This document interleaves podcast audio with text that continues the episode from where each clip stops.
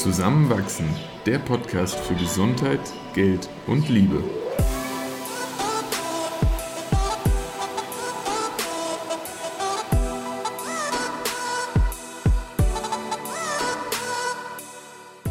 Willkommen zu einer neuen Folge von Zusammenwachsen. In dieser Episode reden wir über unsere Lieblingsbücher zum Thema Finanzen. Unter anderem erfahrt ihr, wie ihr euch selbst zu finanziellem Erfolg hypnotisieren könnt, was es mit Hin und Her macht Taschen leer auf sich hat und wie Automatisierung beim Vermögensaufbau helfen kann. Die ersten Minuten sind ein bisschen trocken, aber dann wird es entspannter und auch ein bisschen lustiger. Also ganz viel Spaß beim Zuhören. In Folge 15 haben wir über unsere Lieblingsgesundheitsbücher gesprochen und in Folge 45 über die Lieblingsbücher im Rahmen von Liebe. Heute folgt also eine weitere Folge über Bücher und wir reden über Finanzen. Richtig. Und ja, grundsätzlich äh, wird aus den vergangenen Folgen auch schon klar, wie sehr wir Lesen lieben und wie sehr uns das in allen Lebensbereichen weitergeholfen hat. Mhm. Und deshalb freue ich mich total heute und bin auch sehr neugierig, mit dir darüber zu sprechen, welche Finanzbücher dir am besten gefallen, weil es war ja jetzt schon, also diese Folge hatten wir eigentlich nicht mit so viel Zeitunterschied zu den ja. anderen geplant, aber weil das ja doch auch ein sehr, hm, es ist jetzt nicht so unterhaltsam, zumindest für dich, glaube ich, wie andere Bücher. Es geht halt auch irgendwo eine Vorbereitung damit einher und man redet nicht mal so ganz locker drauf los, wie wenn wir jetzt über ein super Wochenende vor zwei Wochen reden. dann ist es doch was anderes. Hm, hm. Aber ich sehe da gerade die drei DIN A4 Seiten neben dir liegen. Also du hast oh, es ja. wirklich ernst genommen. Und ich ja. bin wirklich schon neugierig, weil wir haben uns wieder vorher nicht gesagt, äh, was unsere Lieblingsbücher sind. Und magst du einfach mal mit einem ersten starten? Ja, sehr gerne. Und zwar ähm, muss ich aber vorweg eine Sache sagen. Ich habe ein bisschen geschummelt. Ich habe nämlich nur zwei der drei Bücher, die ich vorgelegt äh, vorge äh, vorbereitet habe, gelesen. Und bei dem einen äh, bin ich einem Ratschlag von Manfred Lutz, einem deutschen Psychiater, gefolgt. Der meinte, er wundert sich eigentlich, dass so viele Leute psychische Probleme in letzter Zeit bekommen und dass es einen Anstieg gibt, weil es gibt doch so viele Selbsthilfebücher wie noch nie auf dieser Welt. Und dann meinte er, die, die Lösung für ihn lag darin, es hat noch niemand diese finale Formel gefunden. Sonst wäre das ja das letzte Selbsthilfebuch. Und ich glaube, ein bisschen trifft das auch auf Finanzbücher zu. Und dazu passt auch, dass zwei der Bücher, die ich ausgewählt habe, äh, vor 1940 geschrieben wurden. Okay, aber nochmal, um auf den anderen Punkt zurückzukommen. Also du glaubst, es wird einfach immer weiter Finanzbücher geben, weil noch niemand so diese heilige Formel gefunden hat? Ja, aber ist es nicht so, dass es auch immer weiter Finanzbücher geben muss, weil wir uns als Gesellschaft immer weiter verändern, die Wirtschaftssysteme sich verändern und es auch immer wieder neue Anlageformen gibt? Das ganz bestimmt. Und wenn die dann speziell an einem dieser Punkte anknüpfen, wie zum Beispiel ein Buch über ETFs, die es halt vor 20 Jahren noch gar nicht gab, dann absolute Daseinsberechtigung. Aber es gibt dann doch ja auch generelle Grundsätze, die, glaube ich, nie ihre Gültigkeit im Kapitalismus verlieren werden. Und da ist, glaube ich, sehr viel redundant. Mhm.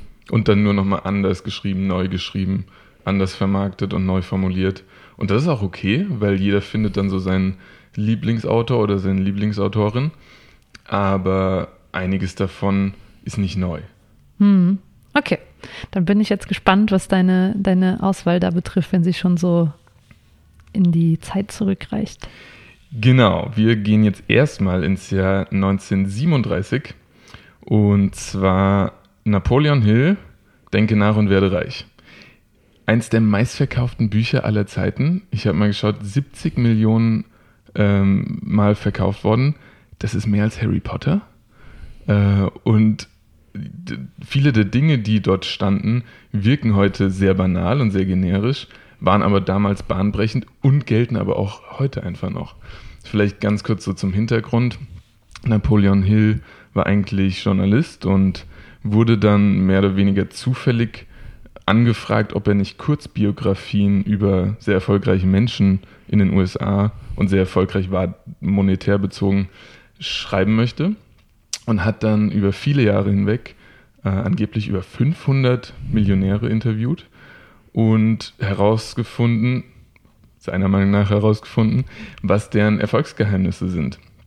Und ähm, vor allem hatte da Andrew Carnegie, einen der damals reichsten Menschen auf der Welt, ähm, im Fokus gehabt und mit ihm zusammen dann am Ende 13 Lehren, die ja so als Grundhaltung dienen können, herausgearbeitet und sechs Wege, um ein finanzielles Ziel zu erreichen. Und ich werde jetzt nicht auf alle eingehen, aber ich habe mir jeweils so dreimal rausgesucht, die ich sehr, sehr sinnvoll finde. Und unter den 13 Lehren ist sehr prominent hervorgehoben die Autosuggestion. Und das kennt man heute, glaube ich, eher so unter Affirmation.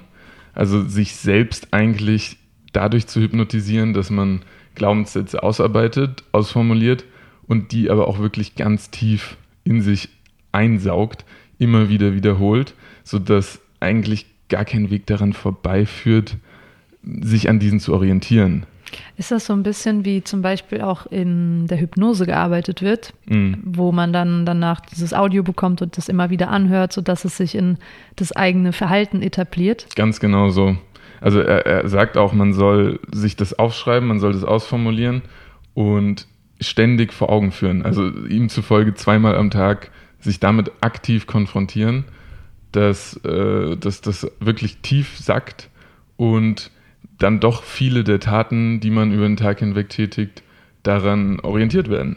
Und das klappt halt auch wirklich. Also es erinnert mich gerade daran, das hat jetzt nichts mit dem Finanzbuch zu tun, aber mit der Autosuggestion, wo ich mir vor zwei Jahren mal so selbst ein Audio aufgenommen habe mhm. und es jeden Morgen angehört habe auf dem, auf dem Fahrrad auf dem Weg zur Arbeit. Und die Dinge, die ich mir da selbst gesagt habe, die sind einfach eingetreten von Verhaltensmustern über Gefühle von Dankbarkeit und daher glaube ich dir sofort, wenn, mhm. wenn du sagst, dass das damals bahnbrechend war, weil es war ja da wahrscheinlich Absolut. noch recht neu. Sagt er auch, welche Autosuggestion man sich machen soll? Oder geht es da eher so um diese Technik? Bei ihm gab es halt noch nicht die Möglichkeit, das aufzunehmen und abzuspielen. Deswegen, er schreibt, aufschreiben, irgendwo hinhängen, wo man es sieht und immer wieder lesen. Und was soll man aufschreiben? Ähm, da würden wir jetzt sogar schon zu den sechs Wegen springen, okay, aber sorry. warum eigentlich nicht? Äh, weil es gerade so gut passt. Äh, er sagt halt, in, in Bezug auf finanzielle Ziele ist es ganz wichtig, die konkret zu benennen. Es reicht nicht zu sagen, ich möchte reich werden. Es muss sein, ich möchte Betrag X an dem und dem Tag haben. Und dann aber auch noch zusätzlich einen Plan erarbeiten, natürlich, wie ich da hinkomme. Ähm, also er meint, das so spezifisch wie möglich und so einfach wie möglich formulieren und auch alles positiv natürlich. Also nicht sagen, ich möchte keine Schulden mehr haben, sondern eher, ich möchte so und so viel Geld verdienen, um Schulden abzuarbeiten, beispielsweise. Mhm, mh. Oder ich möchte ein Nettovermögen von X haben oder Ganz ich genau. möchte mein Einkommen auf Y mhm. erhöhen. Ja. Mhm. Und ich glaube, das kann, kann man auch wirklich nochmal bei sich beobachten wenn man etwas liest, irgendwas Neues erfährt, auf einmal begegnet es einem ja überall. Also wenn man sich dann aktiv was vor Augen führt und bewusst macht, man zieht die Dinge schon irgendwo auch an. Hm. Vielleicht ist es wirklich nur ein dann drüber stolpern und natürlich war es schon immer da, aber es ist halt doch ein großer Schritt, sich dann aktiv damit zu beschäftigen. Hast du es schon gemacht? Noch nicht. Aber ich finde, ein erster Schritt dafür sind auch die Big Five for Life, die wir mal in der Folge besprochen haben. Und die habe ich so prominent in, im Laptop abgelegt, dass ich doch immer wieder drüber stolper, äh, wenn, wenn ich äh, meinen Drive-Ordner öffne. Also da habe ich schon, schon ja, das, das in der Form umgesetzt. Cool, aber ich finde, dann sollten wir uns mal im Anschluss an die Folge oder jetzt am kommenden Wochenende zusammensetzen. Und ich erinnere mich, wir haben damit sogar mal angefangen, ja. vor so einem halben Jahr. Ja, kommt hin. Und dann war das aber echt anstrengend, zu Ende zu denken. Und dann mhm. haben wir das irgendwie liegen lassen und nie wieder angeschaut. Aber da könnten wir eigentlich weitermachen. Sehr gerne. Also dieses Fixieren auf konkrete Fakten ist halt doch ein ganz anderer Schritt als so ein generisches, ich möchte dies und jenes. Ich mag mal reich werden. Ja. okay, cool. Ähm, er sagt weiter, dass es definitiv notwendig ist, Fachkenntnisse sich zu erarbeiten. Das sind jetzt die Wege oder noch diese? Das ist bei den Lehren wieder, okay. aber es geht auch so ein bisschen ineinander über. Deswegen muss man jetzt für sich nicht so klar abgrenzen. Okay, aber eine Lehre war Autosuggestion und jetzt die zweite Lehre wäre Fachkenntnisse. Fachkenntnisse, okay. Was meint er damit? Er meint, dass wenn man sagt, ich möchte mehr Geld verdienen, zum Beispiel eben 1000 Euro mehr im Monat, dann ist dafür ein Wissen notwendig, was man vielleicht schon inne hat, wenn es zum Beispiel darum geht, einem Beruf nachzugehen, was man vielleicht sowieso schon tut und dann eben als eine von wenigen Personen weiß, wie kann ich diesen Beruf noch lukrativer, noch erfolgreicher machen, wie kann ich expandieren. Aber wenn dann zum Beispiel zur finanziellen Strategie gehört, ich möchte durch das Anlegen in Aktien mehr Geld bekommen, reicher werden oder diese 1000 Euro mehr im Monat haben, dann kann es ja sein, ich habe überhaupt keine Ahnung vom Aktienmarkt. Und dann eben aber auch diesen Schritt zu tun, zu sagen, wie bekomme ich Informationen in dem Umfeld, in dem ich mich bewege, oder muss ich sogar irgendwie darüber hinausgehen? Und heute ist das ja ein wahnsinnig simpler Schritt. So, ich gehe auf YouTube und google Grundlagen Aktienmarkt und am nächsten Tag, äh, wie erstelle ich mein Portfolio und wo eröffne ich ein Depot. Aber damals war natürlich Informationszugang für die durchschnittlichen Menschen noch eine ganz andere Geschichte. Da war man froh, wenn man Zugang zu einer Bibliothek hatte und es war jetzt auch nicht gesagt, dass man dort alle Antworten auf alltägliche Fragen findet. Und insofern musste man da schon aktiver werden. Insofern nach wie vor aktuell, aber für uns halt viel einfacher umsetzbar. Mhm. Ja, und was dann aber auch jetzt gerade schon deutlich wurde, es gehört halt doch immer, und das ist halt bei vielen großen Zielen der Fall, Ausdauer und Durchhaltevermögen dazu. Er hat immer wieder bemerkt, dass die Menschen, mit denen er sich da unterhalten hat, abgesehen davon, dass das, glaube ich, nur Männer waren damals, hm, ähm, sehr alt waren. Die haben ihr Vermögen halt nicht mit 25 aufgebaut. Gut, ein paar haben es vererbt bekommen, das waren die, dann die Jüngeren. Das ist natürlich heute schon anders, das hat sich schon geändert und es sind viel mehr Menschen in früheren Jahren schon finanziell unabhängiger und, und frei. Aber oftmals gehört halt eben doch eine langfristige Strategie und auch das Festhalten an dieser dazu, um sich gesetzte Ziele zu erreichen. Das passt auch total zu dem, was Warren Buffett und Charlie Munger und all die Billionärs ähm, erzählen heutzutage, dass sich ein Großteil deren Vermögen durch die Zinseszinsen ergeben hat mhm. und sie eigentlich erst recht spät gegen Lebensende ja. ihr ganzes Vermögen aufgebaut haben oder noch weiter vergrößert haben.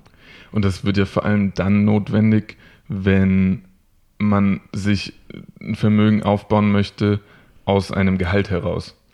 Wenn man die Möglichkeit hat, Anteile, die, die exponentiell wachsen können, zu halten, dann, dann ist das ja eine Möglichkeit, viel, viel mehr nach oben hin zu generieren, als wenn man einfach monatlich ein gewisses Einkommen zur Verfügung hat und trotzdem aber ja, daraus mehr machen möchte, als es in dem Moment ist. Hm. Und ja, das funktioniert auch mit kleinen Beträgen. Jetzt zum Beispiel, wenn man auf 30 Jahre einen ETF-Sparplan anlegt, sollte ich auch mal machen. Aber das muss man dann eben halt auch durchhalten. Das muss am Anfang irgendwie gut geplant sein und äh, dem dann treu bleiben. Weil, was hatte ich neulich irgendwo gelesen? Äh, hin und her macht Taschen leer. also so, es gibt sehr erfolgreiche Trader, die, die kaufen, verkaufen und machen das täglich, vielleicht auch sekündlich. Aber der eigentlich sicherere Weg ist, eine halbwegs gute Strategie im Vorhinein zu haben und der treu zu bleiben. Mhm. Ja. Und was da dann aber auch äh, hilfreich ist, ähm, ist der letzte Punkt, den ich da eigentlich anführen möchte, ist, ähm, das wirklich auch schriftlich festzuhalten und die, diesen Plan zwar zu validieren, im besten Fall dann auch irgendwie wieder mit seinem Umfeld abgleichen oder mit Menschen, die damit schon Erfolg hatten, aber das eben nicht, und, und das geht ja dann auch mit der Affirmation am Anfang wieder einher, einfach nur jemandem erzählen oder nur sich mal vorgesagt zu haben. Das muss irgendwo stehen, wo es unabänderlich ist. Mhm. Also in Stein meißeln. Oder in Holz schnitzen. Geht auch. genau, so viel dazu. Und ähm, wie, wie schon am Anfang gesagt, vieles wahrscheinlich im ersten Moment, ja, eh ganz klar. Und trotzdem gehört dann noch ein Schritt dazu, es auch umzusetzen. Ja. Mhm. Gehen wir weiter zu einem Buch von dir. Ich habe lange nachgedacht und ich fand es irgendwie total schwer, weil es gibt nicht so das Finanzbuch, was mit Abstand das allerbeste ist. So kam es mir zumindest vor. Mhm. Und auch wenn ich in den letzten Jahren irgendwie 15, 16 gelesen habe, so, ja, ich jetzt, wo ich das so vor mir sehe, bin ich nicht ganz happy mit der Auswahl, obwohl ich mir lange gedacht, äh, Gedanken gemacht habe. Aber ja, das Buch ist Rich Dad Poor Dad. Mhm. Und ich habe es ausgewählt, weil es das erste Buch ist zu Finanzen, was ich vor drei Jahren gehört habe. Es ist kostenlos auf Spotify verfügbar. Und genau deshalb habe ich es ausgewählt. Es war ein super Einstiegspunkt und hat mich neugierig gemacht. Auch wenn die Geschichte, die dort erzählt wird, von Robert Kiyosaki sehr polarisierend ist, auch sehr plakativ, auch ausgedacht. Und um ihn gibt es sehr viel oh. negative Presse, auch gerechtfertigt. Nichtsdestotrotz ist das Buch spannend für alle Einsteigerinnen, mhm. weil darin eben ganz klar gesagt wird, wie finanzielle Intelligenz vererbt wird. Und das macht er deutlich mit dem Beispiel von dem armen Dad, der keine Ahnung von Geld hat, der viel, viel Konsum ausgibt, der gefangen ist im Hamsterrad, im Angestelltenverhältnis, sehr viel Wert auf Sicherheit legt. Und dann im Gegensatz dazu aber dieser reiche Vater, der diese Grundprinzipien von, von finanzieller Unabhängigkeit und Vermögensaufbau versteht und das eben an ihn ähm, weiter, weitergibt. Das ist, glaube ich, der Vater von einem Freund in dem mhm. Buch. Und ja, also dieser Autor hat es selber nicht erlebt. Er hat auch selbst sehr viel Geld verzockt und ist auch bekannt dafür, dass er Risiko vernachlässigt. Und das kommt auch in dem Buch nicht so richtig zur Geltung. Aber es gibt so ein paar Dinge, die ich mir seitdem gemerkt habe und die auch meine Entscheidungen beeinflusst haben. Und eins davon ist, dass man kein hohes Einkommen haben muss, um reich zu werden. Hast du eine Idee, was das heißen könnte? Hm, wahrscheinlich ist es dann doch individuell von seinen Lebensverhältnissen abhängig, was man mit dem zur Verfügung stehenden Kapital macht. Genau, weil es geht nicht darum, wie viel Einkommen man hat, sondern wie viel von dem Einkommen man behält und investiert. Mhm. Und man kann 20.000 Euro im Monat verdienen und alles davon ausgeben oder sogar noch mehr. Oder man kann 2.000 Euro im Monat verdienen und davon aber 500 Euro zur Seite legen und das ist letzten Endes das, was den Unterschied macht. Wie schnell passen sich deine Lebenshaltungskosten deinem Einkommen an, auch nach oben hin? Und wie schaffst du es aber trotzdem, Geld zur Seite zu legen? Und das ist das, worauf es ankommt. Und das hat mir die Augen geöffnet, weil bis dahin mh, hm, war ich schon so ein bisschen, hm, das Geld, was ich verdiene, sollte ich auch ausgeben. YOLO, Reisen. Bist noch am Studieren, ja, ist eh noch nicht so genau, viel. Genau, und das hat mich dann dazu motiviert, okay, passt, ab dem Zeitpunkt, wo ich zum ersten Mal ein festes Einkommen habe, werde ich schauen, dass ich monatlich einen bestimmten Betrag zur Seite lege. Und ja, das habe ich dann auch gemacht, auch wenn am Anfang nicht in die besten Anlageformen, aber es ist ganz gut, diese, diese Gewohnheit für sich zu entwickeln. Und ein weiterer wichtiger Satz, der in diesem Buch vorkommt, ist, dass reiche oder wohlhabende Menschen das Geld für sich arbeiten lassen und nicht für das Geld arbeiten. Mhm. Das heißt, sie entkoppeln Zeit von ihrem Einkommen. Das ist so der Idealfall. Da hatten wir auch in der Folge über Naval Ravikant drüber gesprochen. Und auch in der Folge über finanzielle Freiheit. Genau, das ist so der ultimative Gral, wenn deine, deine Stundenzeit nicht mehr mit deinem Einkommen eins zu eins korreliert, sondern du auch Geld erzielen kannst durch eine einmalige Investition von mhm. deiner Zeit, zum Beispiel durch digitale Produkte. Und dieser Gedanke war damals auch für mich neu und das fand ich total spannend. Und von daher ja, ist das Buch kurzweilig, man kann es nebenbei hören, es ist äh, recht einfach geschrieben und es passt voll, wenn man auch gar kein Vor Vorwissen hat. Und ja, auf der Liste ist es jetzt, weil es wirklich verändert hat, wie ich spare, nämlich einen Betrag X jeden Monat oder prozentuell von meinem Einkommen. Und es hat mir gezeigt, finanzielle Intelligenz ist eine Fähigkeit, die man lernen kann. Und auch wenn man in ärmlichen Verhältnissen aufgewachsen ist, was ich nicht bin, aber selbst dann kann man seine Umstände ändern und das ist ja irgendwie ein ganz schönes metaphorisches Beispiel dafür.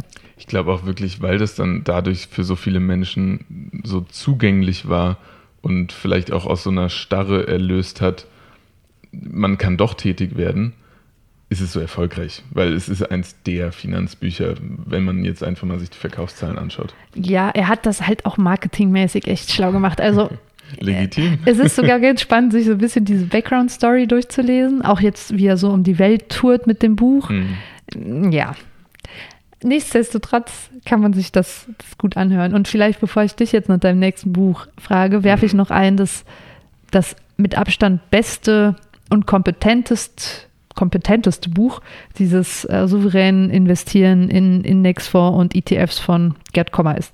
Das habe ich nur jetzt nicht auf die Liste genommen, weil es so spezifisch auf eine Anlageklasse mhm. ist und so ein bisschen zu nischig. Ja. Aber wenn man sich in dem Bereich fortbilden möchte, ist es auf jeden Fall. Dann ist super. das Buch. Ja. Notieren wir uns. Was hast du noch für ein Buch? Also, ähm, ich weiß gar nicht genau, hast du die Vier-Stunden-Woche von Tim Ferriss gelesen? Ja.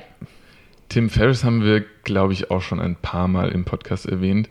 Er ist ja so der Produktivitäts- und Optimierungsguru aus den USA und hat eben vor allem damit begonnen, zu versuchen, alle Dinge, die das Leben ausmacht, so einfach, aber eben so effektiv wie möglich zu optimieren, zu gestalten. Und er hat dann ein Buch geschrieben, wo er auf den Körper eingeht und auf sportliche Ernährungsaspekte aber eben auch die Vier-Stunden-Woche. Und das resultierte daraus, dass er in einem Job war, in dem er absolut unglücklich war. Der, er hat ja ein gutes Einkommen gehabt, aber er hat einfach nur für das Geld gearbeitet, keinen Sinn mehr darin gesehen. Und er geht wieder sehr extrem vor und da muss man direkt dazu sagen, mittlerweile distanziert er sich teilweise sogar ein bisschen von den Haltungen, die er damals hatte, weil er sogar sagt, dass in dem Ausmaß, wie er manche Dinge betrieben hat, die Lebensfreude dann auch mal auf der Strecke bleiben kann. Aber er sagt auch, er wollte eben die Extreme ausreizen, um den Menschen zu ermöglichen, sich so in der Mitte dann einzupendeln. Hm. Und das ist, glaube ich, eine, eine, sehr gute Haltung. So, wir lassen ihn das mal alles testen und uns die besten Lernen, die er daraus zieht, äh, niederschreiben und dann kann man für sich immer noch auch das rauspicken, was passt. Wobei, ich finde es total spannend, wie er das jetzt erklärt. Also in den letzten Podcast-Folgen ist er ja auch sehr reflektierend und sieht sich selbst sehr kritisch. Aber wenn man eingestiegen ist, und das sind wir damals, so mittendrin in seinem Optimierungswahn, da war das schon auch zum Teil gefährlich ansteckend, weil da ja. hat damals diese Anmerkung gefehlt, das ist gerade extrem ja. und nimmt nur das, was sich für euch gut anfühlt. Das war schon so ein bisschen als das Ideal, was er da verkauft Absolut. hat. Und deshalb ist es eigentlich eine coole Lehre, alle mhm. Self-Help-Bücher sehr kritisch zu lesen und nur das zu nehmen, was, was einem selbst gut gefällt. Und es klingt ja auch oftmals zu gut, um wahr zu sein. Und dadurch, dass es dann trotzdem wahr zu sein scheint, möchte man es adaptieren. Hm. Naja, steigen wir mit äh, einem ersten Leitsatz ein, den, der sich eigentlich durch das ganze Buch so zieht. Und zwar ist das für ihn so diese Unterscheidung zwischen effektiv sein und effizient sein. Er sagt ganz klar, dass ein Großteil der Arbeit, die wir machen, zu nichts Sinnvollem führt. Und die aber dann großen Zeitraum und, und Energie und, und ähm, auch ja, so mentale Kapazität einnimmt. Deswegen ist es viel wichtiger, im Vorhinein auszuwählen, was mache ich, was wirklich mir in dem Moment einen Mehrwert bringt oder ganz konkret auf das Ziel, was ich vor Augen habe, hinarbeitet und nicht, ah, ich habe jetzt die ganzen Aufgaben vor mir und jetzt überlege ich mir einen Weg, die am effizientesten abzuarbeiten. Mhm. Weil am Ende ist das immer noch viel, viel mehr Arbeit, als 80 Prozent davon beiseite zu lassen und sich dann auf die 20 Prozent zu konzentrieren, Pareto-Prinzip, die halt wirklich zielführend sind. Das heißt also jetzt so auf den Alltag und auf die Anwendung bezogen, bevor man in die To-Do-Liste reingeht, nochmal so einen Schritt zurück mhm. und nochmal auf seine Big Five schauen oder genau. alle anderen Lebensziele, ja. die man so hat und überlegen, okay, was davon führt mich zu meinem Ziel mhm. und was ist eigentlich Beschäftigung und sollte gar nicht auf dieser ja. Liste stehen. Als ich das jetzt nochmal zusammengefasst hatte, musste ich an ein paar Prüfungsvorbereitungen bei mir denken. wo ich sehr viel Zeit darauf verwendet habe, zum Beispiel Zusammenfassungen zu schreiben von Dingen und dachte dann, es war so ein bisschen eine Ausflucht. Es war so, ich habe ja was getan, dann muss ja auch irgendwie was hängen bleiben und dadurch stellte sich Befriedigung ein oder auch ein gutes Gefühl, besser vorbereitet zu sein als vorher. Und ja, ich habe mich irgendwie mit dem Stoff auseinandergesetzt, aber rückblickend, wenn ich dann schaue, okay, welche Lehrmethoden haben am Ende wirklich dazu geführt, dass ich etwas behalten habe, etwas verstanden habe, dann wäre es zum Beispiel sinnvoller gewesen, ich hätte geschaut, gibt es schon Zusammenfassungen? Fix. Oder dann diese Zusammenfassung zu nehmen und die essentiellen Punkte auf äh, Karteikarten zu übertragen und über Spaced Repetition das auswendig zu lernen. Also da dann diese, diesen Mehraufwand zu tätigen, das im Vorhinein zu evaluieren, hätte viel Zeit gespart, viel Aufwand gespart mhm. und zu einem besseren Ergebnis geführt. Aber es ist manchmal anstrengend, auf diese Metaebene zu gehen und sich nicht einfach ja. in das Beschäftigtsein zu stürzen, weil wie du sagst, du hast es jetzt mit Lernen beschrieben, aber oft gibt es einem ein gutes Gefühl, loszuarbeiten mhm. und einfach mal das Erstbeste zu schnappen und seine E-Mails abzuarbeiten, ja.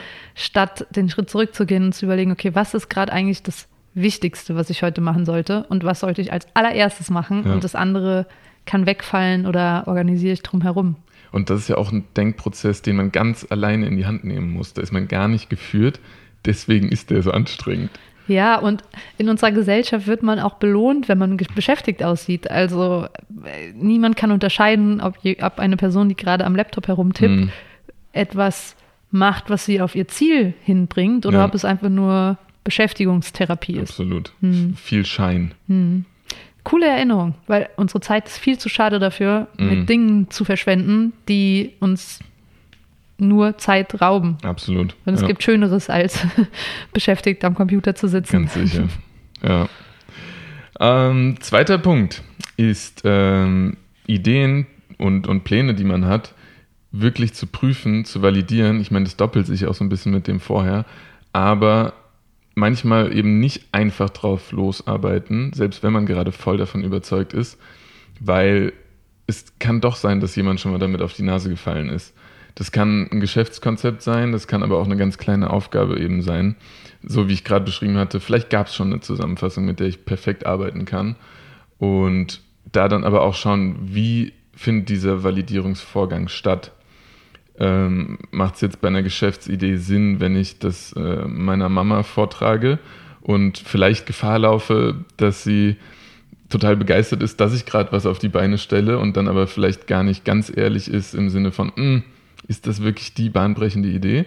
Oder soll ich eben doch auf die Straße gehen und fremde Leute fragen, könntet ihr mit dem Produkt oder der Serviceleistung was anfangen? Da wirklich ehrlich zu sich sein, hat das gerade Zukunft, das, was ich verfolge? Eben, oder wenn wir jetzt wieder das wirklich auf Finanzstrategien mal ummünzen, ähm, hat jemand schon mal mit einem langfristigen ETF-Sparplan sich ein Vermögen aufbauen können? Oder hat es nur mal irgendjemand erzählt, um diesen ETF zu verkaufen? Hm. Und da sind wir ja auch in der privilegierten Situation, einfach viele Informationen direkt zur Verfügung zu haben, um uns dann viele Enttäuschungen und Verluste irgendwo vorzubeugen. Hm. Voll spannend. Ich glaube, trotzdem ist es einfacher gesagt als getan, weil auch wenn es diese Information gibt, dann ist es doch auch herausfordernd herauszufinden, welche Person hat das denn jetzt schon wirklich gemacht und mhm. welche schreibt nur darüber. Ja. Und da auch nochmal diesen Schritt langsamer zu machen, anstatt loszupirchen. Ich glaube, das ist eh das ja, Kernproblem unserer Generation, dass wir oft zu ungeduldig sind und zu mhm. schnell ins Machen kommen wollen. Also ich zumindest. und dann vergessen, dass es uns sehr viel Zeit sparen würde, erstens nochmal diese Metaebene von vorher einzunehmen mhm. und zweitens aber auch zu validieren, macht das jetzt gerade Sinn. Absolut. Mhm. Ja. Und kann es funktionieren. Cool. Was noch? Uh, er hat ein Mantra für seine Geschäftsprojekte, in denen er sagt, er will immer Premium anbieten. Das ist und, und weil ich so gut nachvollziehen kann aus seiner Position, habe ich das hier mit aufgenommen. Aber das gilt natürlich nicht für jeden. Das ist jetzt nicht allgemeingültig. Er sagt, es macht das Leben von einem selbst jetzt als anbietende Person immer einfacher, wenn man sich im Premium-Segment positioniert, weil man einen Aufschlag verlangen kann, der gerne bezahlt wird, wenn die Dienstleistung dementsprechend gut ist. Man wird weniger Probleme mit äh, Beschwerden, Klagen vielleicht auch ähm, und, und äh, Rückgaben haben. Und da geht es um physische Produkte, Online-Dienstleistungen, alles. Und äh, man braucht weniger Kunden und Kundinnen. Das heißt, die, die Reichweite, die viele Menschen heute vielleicht mitbringen, weil sie einen erfolgreichen Instagram-Kanal haben und die auch theoretisch monetarisieren können, die ist super. Auch wenn man ein günstiges Produkt hat, kann man da theoretisch viel Geld draus machen. Aber wenn man ein spezifisch auf eine Gruppe zugeschnittenes Produkt hat, wo man weiß, das bringt einen Mehrwert und die wollen das haben, dann darf das auch so viel kosten, wie es diesen Menschen eben wert ist. Und man braucht vielleicht nur 100 Kunden und Kundinnen und nicht 100.000, um davon am Ende aber auch leben zu können. Hm, ich verstehe, was du sagst. Ich stimme auch zum Teil überein. Das ist ja auch der Artikel, den wir gestern gemeinsam gelesen haben. Das war ein guter Zufall. Statt äh, 1000 True Fans, you only need 100. Mm, aber in mir ist gerade sowas, mm, weil das klingt so elitär und so, ja, als würde man absolut. da dieses reichste 1% bedienen. Und ich finde es mhm. auch sehr egoistisch fast mhm. und denke da jetzt wieder an meine Schülerinnen, die ja. niemals von irgendwas profitieren würden, mhm. wenn sich alle Menschen nur auf diese hochprofitablen Bereiche konzentrieren würden. Und deshalb mhm. finde ich das ein bisschen kurz gedacht. Es muss diesen Gegenpart geben, das ist richtig. Aber ich finde es insofern okay, als dass er sagt, du wirst damit eine Nische bedienen und ein Need von Personen bedienen, der es ihnen dann wert ist, mehr Geld als für andere Dinge auszugeben. Und das werden sie dann nicht in jedem Bereich so tätigen. Vielleicht auch nicht tätigen können, eben aus finanziellen ähm, Mitteln. Und ja, trotzdem hast du einen absolut legitimen Punkt. Und alleine mit so einer Haltung würde es nicht funktionieren. Hm. Das ist eine hm. sehr subjektive, auch egozentrische Betrachtung. Und trotzdem finde ich sie nachvollziehbar und richtig. Nachvollziehbar, ja, richtig ist fraglich. Es erinnert mich an unsere Diskussion, die wir immer mal wieder haben, darüber, ob, wenn du mal Arzt bist und niedergelassen, mhm. ja. Kassenarzt sein willst oder mhm. Privatpatienten bedienen möchtest und diese grundlegende Diskussion dahinter, wen, für wen ist man, bietet man seine Dienstleistung an? Und ich finde, mhm. das ist eine schwierige Frage, weil Sehr aus finanzieller schwierig. Sicht ohne irgendwelche moralischen äh, Anhängsel ist mhm. das ja ganz klar so zu beantworten, wie Tim Ferriss das in seinem Buch mhm. macht. Wenn man das dann aber so für sich selbst beantwortet, macht es dann vielleicht Sinn, ein paar Premium-Kunden zu bedienen mhm. und dafür pro bono Arbeit zu machen oder Absolut. irgendwo noch mit seiner anderen freien Zeit ja. einfach sich äh, gesellschaftlich zu engagieren oder spezialisiert man sich aufs Mittelfeld und mhm. ja, ich glaube, das ist nicht so schwarz-weiß, sondern hat ein, ja, hat viele Facetten, die man da berücksichtigen sollte. Danke für den Einwand. Ja. Hm. Ja. Abschließend noch hat er ähm, auch so in einem, in einem Buch rübergebracht, dass es viele Leute gibt, die sich nach so einem, ja, nach einem Leben sehnen, was sie Millionären und Millionärinnen andichten, aber das schon leben könnten, ohne eben diese Millionen verdient zu haben. Wie meinst du? Äh, und da kommt er dann eben wieder auf diesen, ja, Validierungs- und, und Effektivitätsgedanken zurück und auch den Titel eigentlich die Vier-Stunden-Woche. Er sagt, es wäre möglich für ihn eben mit zum Beispiel dem Generieren von passiven Einkommensströmen durch das Aufsetzen von einem von einer bestimmten Gruppe gekauften Online-Kurs, die Woche lang vier Stunden nur zu arbeiten und das Leben, was ihn zufriedenstellt, führen zu können.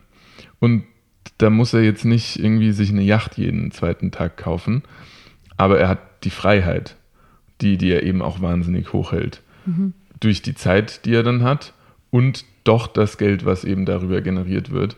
Deswegen meint er, diese, man, man soll sich wirklich mal vor Augen führen, was ist wirklich der, der Wunsch in einem, was man vielleicht bei anderen beobachtet und wonach man sich sehnt, weil oft ist es dann doch nicht immer das Materielle. Also wenn man dann nochmal drüber nachdenkt, ist es wirklich diese teure Uhr, nach der ich mich sehne, oder ist es nur irgendwie die, die Freiheit, vielleicht mal nicht über Geld nachdenken zu müssen. Hm. Und dafür braucht man dann eben doch nicht diese Millionen, die, die auf dem Konto landet, sondern ein Konzentrieren aufs Wesentliche, schon die Arbeit aufwenden, die notwendig ist, aber eben bevor man diese tätigt, diese auch gründlich zu überlegen und schauen, ist es die richtige, die, die effektive Arbeit und nicht nur die effiziente. Hm. Hm. Ja, Damit hat das für mich ganz schön abgerundet. Cool. Und was aus dem Buch wendest du an? Das ist Mm, jetzt gemein, weil Nein, das ist gut. Bücher sind halt nur hilfreich, wenn man irgendwie auch so den Transfer in sein, Ja. in sein Leben schafft, außer man möchte jetzt einfach nur intellektuell diskutieren. Aber was aus der 4-Hour-Workweek nimmst du jetzt mit? Mm, äh, Auf jeden Fall anlehnend an, an dieses Pareto-Prinzip, dass zum Beispiel 80 Prozent der Aufgaben nur 20 Prozent des Fortschritts äh, machen, eben Überlegen, was ist die Arbeit, die wirklich gemacht werden sollte und auch muss man irgendwas perfekt und bis zum Ende immer machen oder wird es gar nicht bemerkt und macht keinen Unterschied im Ergebnis? Ähm, sich das vor Augen zu führen und sich damit den Alltag und das Arbeiten zu erleichtern, da würde ich schon sagen, wende ich viel von an und, und hinterfrage mehr, als ich das noch vor ein, zwei, drei Jahren gemacht hätte. Und trotzdem kann man das noch ausbauen. Hm. Und trotzdem finde ich total wichtig, dass nicht immer dieser Effizienz-, Effektivitätsgedanke Ja, vor, vorhergeht, weil wenn man anfängt, alle Aktivitäten danach Mhm. zu beurteilen, dann macht das Leben keinen Spaß mehr. Und es Ja. ist okay, wenn man das auf seine Arbeitszeit bezieht, aber spätestens, wenn es darum geht, wie gestaltet man die Freiheit dann mhm. und die Freizeit, dann ja, darf das einfach abfallen. absolut richtig. Cool. Ich habe das Gefühl, unsere Unterhaltung geht irgendwie, dreht sich gar nicht so sehr um Finanzen, sondern auch um, wie man verbringt man immer seine ein Zeit. bisschen philosophisch abschweifen. Ja, das stimmt. Das letzte Buch ist von Ramit Sethi, I Will Teach You to Be Rich. Es hat einen sehr Clickbait-Titel, aber es Hält ist das Buch denn den Titel? ja, weil es ist unglaublich anwendungsorientiert. Es ist so gegliedert in so ein Sechs-Wochen-Programm Mhm. und nach jedem Kapitel gibt es To-Dos. Und das, finde ich, macht das Buch so besonders. Anwendbare To-Dos für jedermann und Richtig. Frau. Ja, genau. Also es fängt an mit, wie werde ich meine Konsumschulden los, wie baue ich mir einen Notgroschen auf, wie schaffe ich es, meine Fixkosten zu reduzieren. Es gibt konkrete Vorformulierungen Mhm. für E-Mails und Telefongespräche an seine Vertragsanbieter, egal ob es jetzt ein Handyvertrag ist oder Stromvertrag oder irgendwelche anderen ähm, Verträge, die man hat, aber reduzieren könnte. Also Copy-Paste-Vorschläge. Ja. Das ist gut. Ja, er sagt genau, wie er das selbst gemacht hat, welche Ergebnisse er damit erzielt hat und er macht es eben ganz einfach sehr glaubwürdig und dadurch, dass, also das Buch ist jetzt auch schon was älter, 2019 ist äh, eine neue, neue Version davon erschienen, aber es ist ja unglaublich nutzerorientiert und gar nicht so abstrakt wie jetzt einzelne Gedanken, Mhm. Vielleicht auch in den vergangenen Büchern, Absolut. die wir gerade besprochen haben, die ja auch sehr hilfreich sein Ja, aber können. die dann doch manchmal so Grundhaltungen eher sind. Ja, und hier geht es jetzt wirklich drum, okay, mach das und du erzielst das. Und was da ganz spannend ist, ist, dass er so ein System beschreibt, mit dem er sein Einkommen in verschiedene Behälter aufteilt. Und Mhm. er sagt, sein Einkommen ist eigentlich wie so ein E-Mail-Posteingang. Es kommt so eine große E-Mail rein und dann verteilt er es auf verschiedene andere Posteingänge. Ja.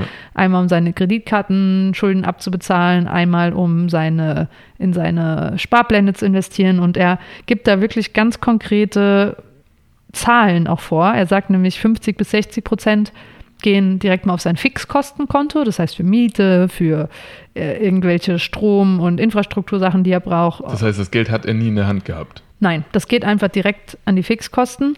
10% äh, investiert er direkt in ETF-Savings-Plans oder die amerikanischen Pendants und 5 bis 10 spart er für größere Sachen wie Urlaub, Geschenke, sein Haus oder sein Emergency Fund und dann 20 bis 35 Prozent gibt er Guilt-Free Spending aus, also für seinen Kaffee, für Essen, Trinken, Theater, Filme schauen, Kleidung.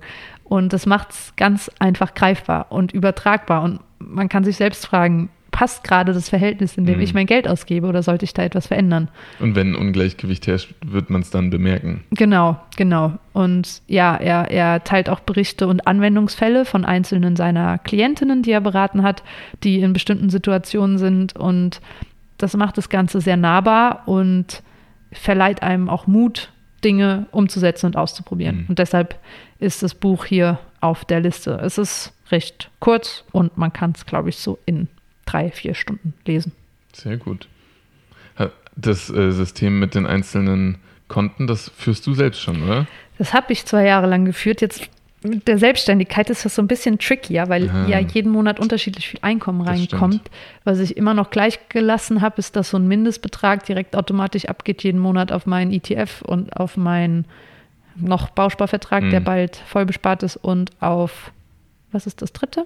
Krypto. Mhm. Und ja, unsere Fixkosten bleiben auch jeden Monat gleich, ungefähr mit Lebensmitteln und dem Außer ich Rest habe mal mehr Hunger. Außer dass man mehr Hunger.